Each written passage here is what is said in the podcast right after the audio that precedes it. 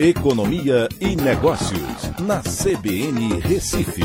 Oferecimento Cicred Recife e Seguros Unimed. Soluções em seguros e previdência complementar. Olá, amigos, tudo bem? No podcast de hoje eu vou falar sobre os desafios que a governadora Raquel Lira vai assumir a partir do ano que vem no estado de Pernambuco.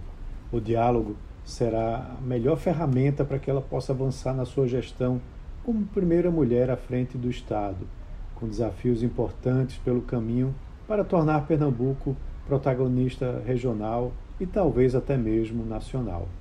Ao se manter independente no segundo turno, conseguiu aliar forças opostas em prol da construção de um Estado melhor a partir da sua gestão.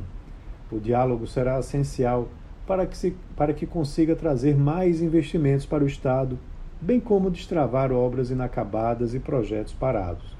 Esse alinhamento relembra a época áurea do governo Eduardo Campos, quando conseguiu um alinhamento com o governo Lula e o estado de Pernambuco foi protagonista regional, recebendo inúmeros investimentos estruturadores para diversas regiões, como nas matas sul e norte e na região agreste. Há muito que avançar nesse governo para que o estado possa subir nos rankings, índices e atração de investimentos em relação aos nossos principais concorrentes regionais, Ceará e Bahia, e também no âmbito nacional. E há exemplos de estados bem-sucedidos que podem ser seguidos. O estado de Pernambuco tem apresentado índices preocupantes em diversas áreas: baixo crescimento, desemprego alto, parcela significante da população nas faixas mais baixas de, de IDH e em condições de miséria além de poucos avanços em infraestrutura e esgotamento sanitário. No comparativo com outros estados, no ranking de competitividade do Centro de Liderança Pública, o CLP, manteve-se no ano de 2022 na 15ª colocação, atrás de Paraíba, Ceará e Alagoas. Esse pode ser um relevante indicador para ser trabalhado, melhorando seu posicionamento.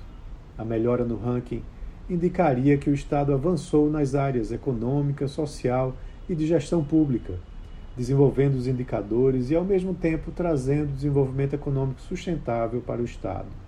O diálogo com o CLP poderá trazer muita ajuda nesse sentido. O exemplo de outros estados também pode ser adotado. O estado de Minas Gerais tem apresentado avanços importantes na atração de investimentos ao adotar como política de governo os princípios da Lei de Liberdade Econômica, avançando em parceria com os municípios e, claro, dialogando. O Rio Grande do Sul, por sua vez, promoveu reformas importantes, concessões e outras políticas que permitiram que o Estado avançasse econômica e socialmente. O diálogo com esses governadores, que foram inclusive reeleitos, pode ajudar na construção de um Pernambuco mais competitivo.